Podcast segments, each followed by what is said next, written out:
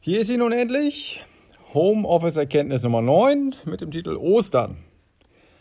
Zwischen all den festzustellenden Dingen, die einem während der Einzelhaft in einer Junggesellenwohnung widerfahren, Dinge verstauben, Pflanzen verdursten, Getränkevorräte versiegen, muss ich feststellen, dass eine gewisse kreative Schaffenspause über mich hineingebrochen äh, zu sein scheint. Oder heißt es über mir, wie immer sei. Und es nur mehr dringend an der Zeit ist, die neuesten Erkenntnisse kundzutun.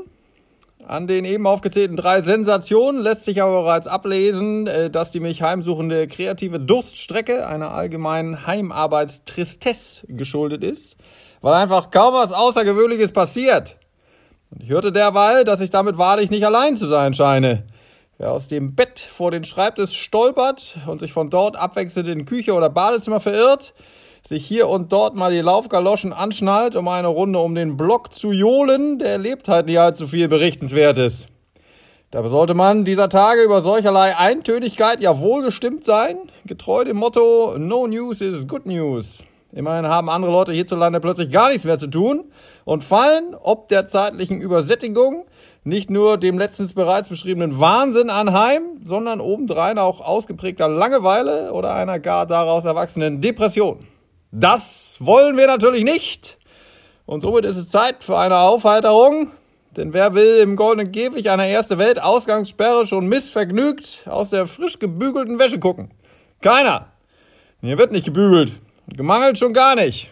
Bei der Gelegenheit, äh, wenn jemand einen tollen Tipp für einen Junggesellen hat, wie man eine Gardine bügelt, ohne dass sie beim Runterfahren vom Bügelbrett direkt wieder verknittert, äh, ich hätte da Bedarf. so. Nachdem mir die Mäuse schon weinend aus dem Kühlschrank entgegenkamen, habe ich letztens meinen ganzen Mut zusammengenommen und war einkaufen. Himmel war das aufregend. Vor lauter Abenteuerlust habe ich dann abends noch Aronal statt Elmex benutzt. Leben am Limit.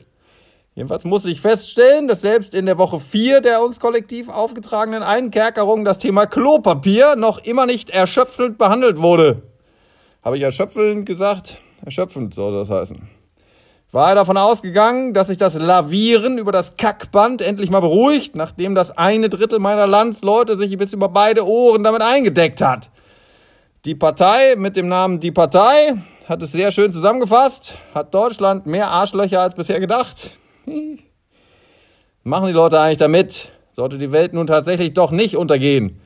Wird Klopapier irgendwann eigentlich schlecht, beziehungsweise porös? Und zack, hat man den Salat.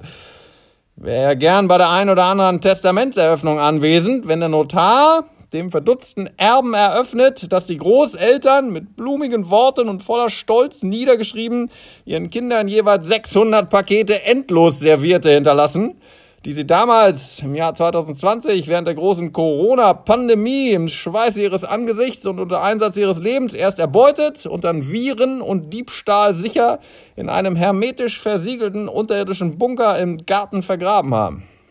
Vielleicht habe ich den Ernst der Lage, ist eigentlich zwei, drei oder vierlagig, hm, einfach noch nicht verstanden. Was ist denn bloß los mit den Leuten? Oder vielleicht auch mit mir, wird sich rausstellen noch. Besondere Freude bereitete mir in der vergangenen Woche eine Werbetafel vor einem Hamburger Supermarkt, der auf, äh, auf der in Kreideschrift genauso fröhlich wie tief blicken lassend angepriesen wurde, dass man Toilettenpapier, Hefe und viele andere schöne Dinge feil zu bieten hätte. Ich weiß gar nicht, auf welche Art und Weise ich dies am kuriosesten finden soll. Wir handeln das jetzt mal ab. Erstens, weil man eine solche Werbetafel einem Metropol-Supermarkt nicht zutrauen würde, sondern eher einem Tante-Emma-Laden. Oder zweitens, wegen der Auswahl der angepriesenen und offensichtlich mit Mangelerscheinungen geplagten Produkte. Immerhin sagt es schon viel über ein Volk aus, wenn angesichts der Krise erst äh, alle das große Backen kriegen und dann das große Kacken.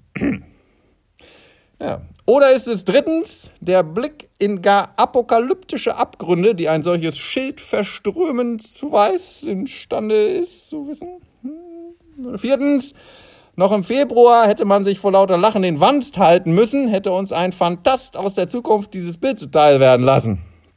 Vielleicht tappe ich aber auch vollends im Dunkeln und es gibt ein Rezept gegen fiese Lungenkrankheiten, für die man Mehl, Hefe, Klopapier und Salz braucht. Letzteres war bei meiner Einkaufsexpedition nämlich ebenfalls ausverkauft. Meine Fresse, was hier los ist.